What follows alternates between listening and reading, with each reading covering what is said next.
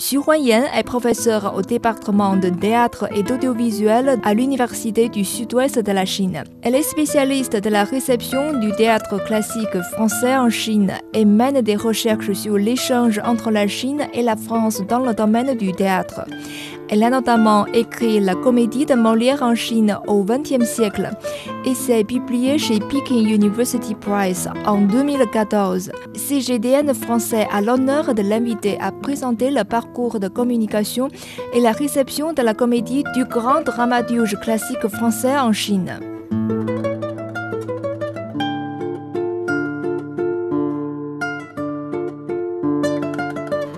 D'après les recherches menées par Xu la traduction des œuvres de Molière en Chine doit remonter aux premières décennies du XXe siècle. Tout d'abord, l'avare a été traduit et publié en feuilleton entre 1914 et 1916 en Chine, soit la première pièce de Molière connue par les Chinois. En 1924, le Tartuffe a été traduit en chinois par Zhu Weiji à l'université Hujiang. Et dans les années 1930, l'école des femmes, le malade imaginaire et les fourberies de Scapin ont eu leur version chinoise. Après 1949, People's Literature Publishing House a sorti le recueil de la comédie de Molière en trois tomes avec la traduction de Li Jianwu, grand traducteur de la littérature française. En 1963, la maison d'édition littéraire et artistique de Shanghai a publié Théâtre choisi de Molière, toujours traduit par Li Jianwu. Ces deux ouvrages sont devenus ensuite les œuvres les plus prestigieuses et classiques de Molière en Chine. Selon Xu Huanyan, entre 1930 et 1940, les comédies de Molière en Chine étaient souvent adaptées sous forme d'une moitié de traduction et d'une moitié de réadaptation. Les histoires se produisaient principalement en Chine. Dans une adaptation de l'avare mise en scène pendant des années 30, tous les personnages sont vêtus en robes longues chinoises, les valets en veste, et un policier en uniforme maintient la justice dans un petit district chinois. Toute l'adaptation de l'histoire se déroule dans un contexte chinois pour que les spectateurs chinois soient capables de comprendre la pièce. Comme la traduction des œuvres de Molière, l'adaptation de sa comédie a connu également un essor après la fondation de la Chine nouvelle. En 1959, l'Avare et le Tartuffe ont été montés en scène à Beijing et à Shanghai avec une mise en scène et un costume au style occidental. Ces deux pièces les plus représentatives de Molière ont été réadaptées dans les années 1980.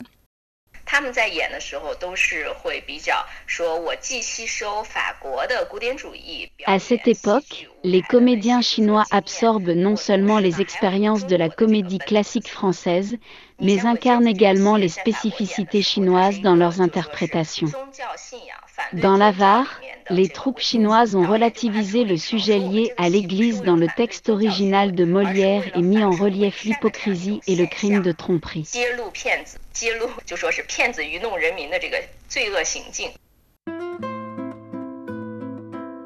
Molière et Shakespeare sont les deux dramaturges qui ont notamment influencé l'évolution du théâtre moderne et contemporain en Chine.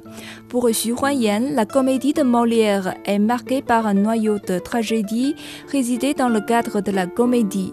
Et la création de la comédie contemporaine chinoise a suivi les méthodes traditionnelles héritées du théâtre de la dynastie des Yuan au XIVe siècle, tout en laissant inspiré par le théâtre occidental, notamment les techniques de Molière usées dans l'édification de la structure théâtrale et la création des personnages.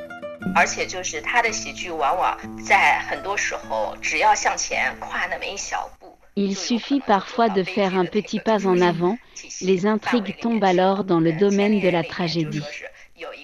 Dans l'avare, Harpagon il faut manger pour vivre et non pas vivre pour manger. Cet avare ne veut pas que ses valets puissent manger à leur faim, son seul souhait est qu'il mange peu, travaille et épargne de l'argent pour lui. Il ne lui reste que le fétichisme à l'argent dans la vie d'Arpagon. On éprouve donc une profonde tristesse envers lui.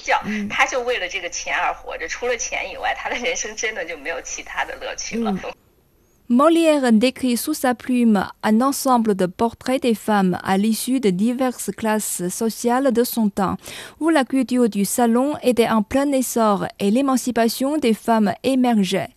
Huanyan pointe notamment l'image des suivantes dans le Tartuffe et le bourgeois gentilhomme, qui a été mise en lumière par le dramaturge Molière.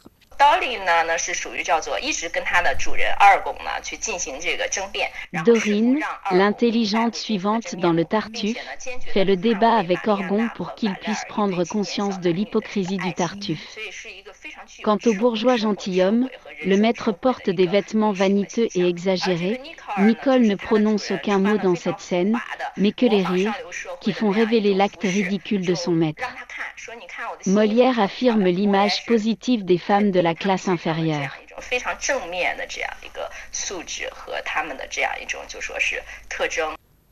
Huanyan cite en plus l'exemple de Célimène dans Le Misanthrope, une coquette vaniteuse mais qui refuse de suivre d'Alceste le misanthrope qui contrefie tous les humains, parce que pour elle, renoncer au monde avant que de vieillir, aller s'ensevelir.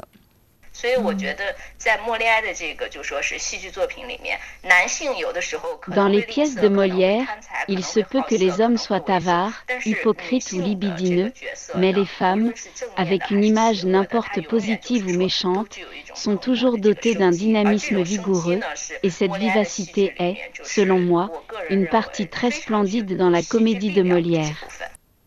De nos jours, les œuvres de Molière continuent d'être lues et adaptées à travers le monde. Pour Xu Huanyan, ce qui rend la comédie de Molière contemporaine est que ses pièces touchent à des sujets classiques de la littérature, tels que la famille, l'amour ou le mariage.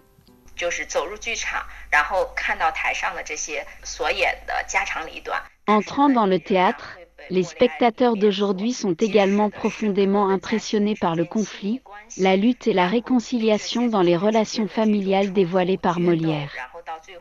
Les gens au XVIIe siècle sont identiques que ceux du XXIe siècle. On est homogène par sentiments humains. Docteur en littérature comparée et littérature mondiale, Xu Huanyan a mené des recherches sur la réception des pièces de Molière en Chine, dont le mémoire de master rédigé sur la traduction et l'adaptation de Tartuffe en Chine en est l'applaudissement. Au doctorat, elle poursuit des recherches sur la réception de Molière en Chine sur un plan plus large. Après être professeure, elle entraîne les élèves à lire ses œuvres et admirer les représentations et elle éprouve ainsi une résonance au grand dramaturge français qu'est Molière.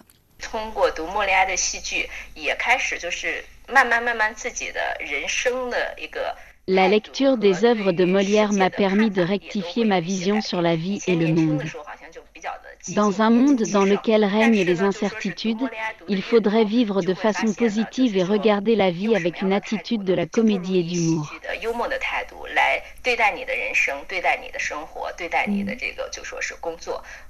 Pour Xu Huanyan, transmettre une philosophie profonde sur la vie par un langage concis, c'est là où réside la grandeur de Molière.